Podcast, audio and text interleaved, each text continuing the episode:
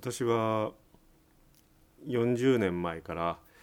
原子力発電所というものは大変危険なものでいつか事故が起きるかもしれない事故が起きる前に原子力というものをやめなければいけないと主張してきたのですね。なんとか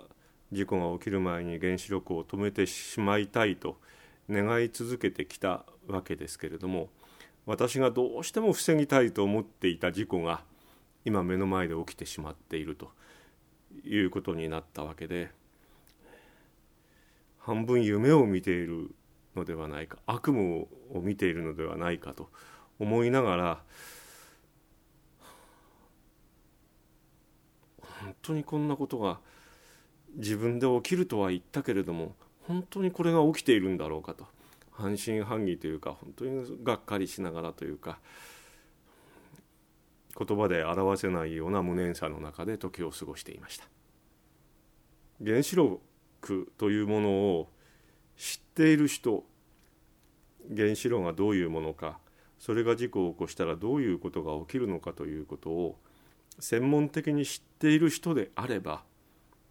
3月11の段階でもうとても危険なことが進行しているということは分かったはずなのです。ところが政府にしても東京電力にしてもそういう情報を一切流さないように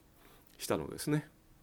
あたかも大したことがないかのようにあたかももう事故は収束に向かっているかのように情報を出し続けた。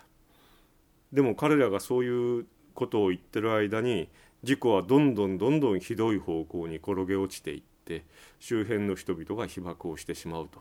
いうことになったのですね。私は何とか人々の被爆を少なくしたいと思いましたけれども私の発信力などというものは国や東京電力の発信力に比べれば本当に微々たるものなのであってほとんど福島の皆さんにも届かなかったと思いますし放射能の雲が流れていった